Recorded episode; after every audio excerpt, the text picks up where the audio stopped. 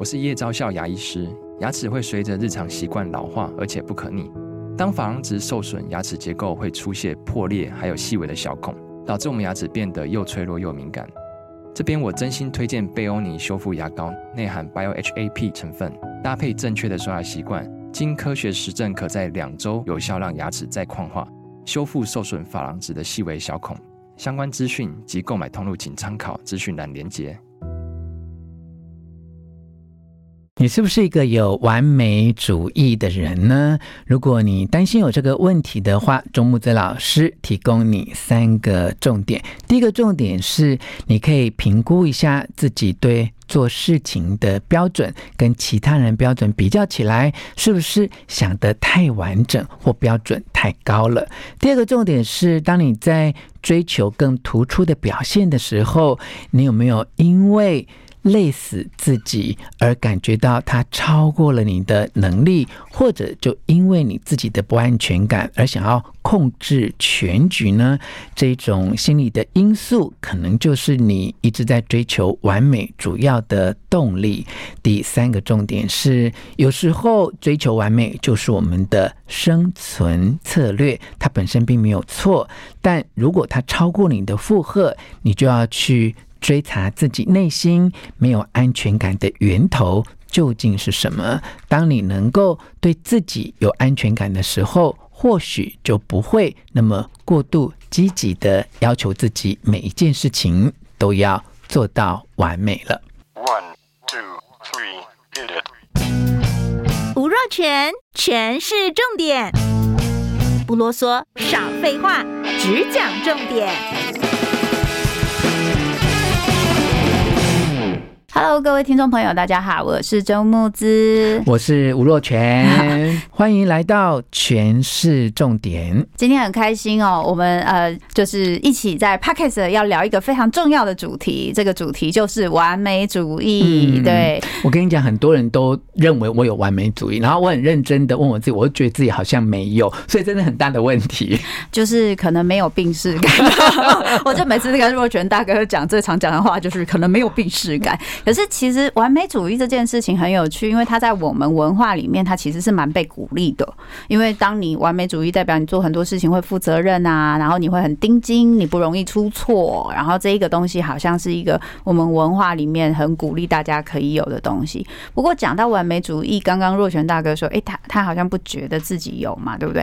就是诚诚实的说，若权大哥，我自己也不觉得我有。嗯，可是很多人都说你有，是不是？我之前。我跟我一起工作的伙伴，就是我们智商所跟我一起合伙的伙伴，他们就说：“天哪，你太夸张，你居然觉得你没有。”然后我就说。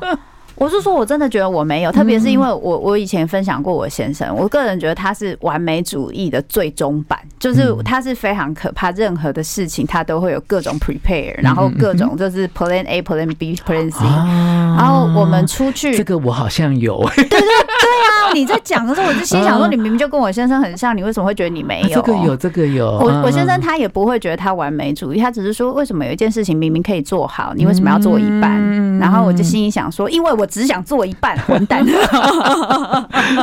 然后，然后，但是我自己一直觉得我是一个比较随便的人。可是后来，就是我在进行一些我的工作的时候，然后开始有机会，因为我大部分的工作其实还是独比较独立工作。然后后来我有一些机会开始跟我们智商所的一些人做一些合作的工作之后，哎，我就发现我对一些事情就是也有一些细节上的要求。然后我也发现了，就是我，比如说像，就是之前有跟那个若权大哥聊过，我做 podcast 啊，看要写书啊，我都一定要先做大量的阅读，然后考虑非常多的东西，然后我要把那个架构弄得非常非常清楚，而且要让他无法被就是问到，就是我要去上节目的时候，你们怎么问我，我都回得出来，就是所以这个架构要非常的合理，然后专业上跟实务上都是这样，所以我会自己就是先非常的就是。力的蕊一套这样，然后后来我跟我的合伙在聊这件事情的时候，我合伙就看着我说：“周木子，这个就叫做完美主义。”嗯，我就说哦，是哦，他说你不是心理师吗？我就觉得可恶，被呛了。然后我大概有听懂哎、欸，就我们一般人或我们自我检查那个完美，就是说我要做到什么事情都要一滴水不漏，对对。但有时候从我们刚才讲的这些，包括你先生的 Plan A、Plan B、Plan C，那对我来说。我我只让它稍微完整一点而已，我并没有说要精致到什么程度。可是因为这是相对的嘛，因为其他人没有想这么多，在别人眼里就会觉得你完整或完美，或因为要求完整而接近完美。对，那我想问一下若璇大哥，你有没有经验过，就是那种就是你自己觉得这个还好，但别人觉得你很完美主义的部分？常有啊，常有啊。对，那我们来分享一个印象最深刻的。哎，譬如说。你知道我们呃出版书这么久的时间嘛？是是是。那我现在就是每一本书要开始写，然后我其实很可怕的一件事情就是，我我写完这篇文章，然后我就大概知道会排到第几页的第几行这样。好强哦！然后别人都以为这不可思议，可是我就觉得说，这不是很自然的事吗？因为 Word 一行就这样三十六个字，那你一下这一页几行啊，就排版上面。算就是三页半呐，啊四页啊，可能要配个小插图吧，不然到五页又太松这样。没有，我现在的表情，现在没有办法看到我的表情。我的表情，我我跟我先生讲话也是这样。我每次都说这很夸张吗？他还说这很正常吧？这为什么？这有那么难吗？那你不用叫我要举例，我就举了一个。我我现在立刻想到你，那这代表什么问题？也不是代表什么问题。可是我觉得，其实完美主义它本身有一个很大的特色，就是就像若璇大哥说，他可以把事情做很好，而且如果相对的，如果其他人做不到，你做得到，你就很容易突出嘛。对不对？你很容易，而且要做到你想要的东西，这件事情也比较容易。但这的确也会出现另外一个状况，那就是我好像在做任何事情的时候，我都会习惯一定要做到这么好。这内在好像是有一个有一个驱力。在要求我们要做到这个程度，就是就是说，对，可以，也可以不用做到这个程度，但因为我很在乎这件事，所以我会做到这个程度。可是你好像内在是会有一个驱力去促使你做到这个程度。我不知道若泉大哥心里是怎么样，像我自己就是就是有，我觉得特别是后来就是。真的是，真的是出书之后，就是真的遇到很多，就是因为像社群网站很丰富嘛，以前也不会有那么多社群，就没有人，人家骂你，你也不知道，所以现在人家骂你都是马上就可以看到的，所以我真的会非常的要写一篇文章的时候，我真的会把所有的。可能会出现别人会有意见，然后那个字，然后词哪里有问题，我会不停重新的思考，然后去修。然后后来我就发现，这一些这些重新的调整，当然它可能会变得比较完美，可能某方面它是代表我内在是有一个恐惧跟焦虑在，我担心被攻击，我担心被挑剔，我担心如果今天我被人家发现有洞。就代表我不够好，那我宁愿我自己先把这五十个洞、五万个洞，我先补起来，我不要让你有机会说我不好，因为你说我不好这件事情，不但造成我的焦虑，它其实会引发我内在很深的羞愧感。嗯，那个羞愧感，我觉得，或者是那个羞耻的感觉，嗯，然后那个东西其实会是会让我们全身发凉、发寒，就是觉得寂寞、觉得冷，就那个真的心的感受是很强烈的，所以我们为了要。逃开跟避开这个羞耻感，我们会想尽办法去控制。就我要去控制所有的事情，可以按照我的规则跟安排。完美主义就是一个标准的这样子的生存策略。嗯嗯，对，我不知道，就是若泉大哥跟我的情况像不像？嗯，累死自己这一点哦，我觉得是那个完美跟完整主义者他不可避免的嘛。嗯，因为就是我希望我的拿出来的东西，好。也许在我们的角度是至少是堪用或可以看到的，可因为这个标准有时候离别人有一点距离，嗯，可能很大的距离，别人就觉得说这是一个太太太高的标准。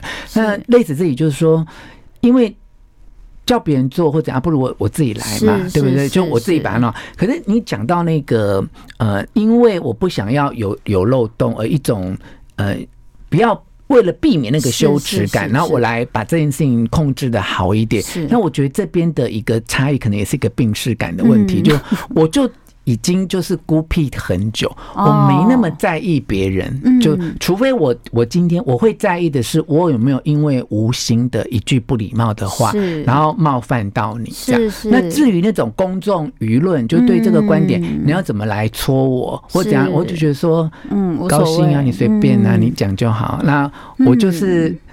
嗯我跟你讲哦，我之前觉得说，哎、欸，奇怪，我的酸民好像很少哦。嗯、我后来仔细看，也没有真的很少，只是因为我都没去看。那很好啊，那超好的，那很好，就是已经可以忽略。所以我觉得，像若泉大哥在说，这就比较像是你的生存策略跟原则的问题。嗯、然后，这个生存策略跟原则的问题，很有趣的一个地方是，这是有一个有一个观点是这样讲，但是不一定每个人都是这样。就是有时候会形成完美主义，跟我小时候经验到一些。我必须要用这样的方式，才能让我的生活比较平稳、比较平顺、比较安全，可以获得安全感有关。嗯，所以我我不晓得跟之前就是那个若泉大哥有聊聊到说，哎，好像有那种觉得要勤能补拙啊，我要把很多事情就是尽量做好，或者是说我内在会不会对于就是别人对我的一些。在小小的时候，就是呃，对我有一些定义上，比如说就觉得我勤能补拙，好像有个拙在的时候，所以我需要更努力的让我自己做到某些东西，才能达到某些效果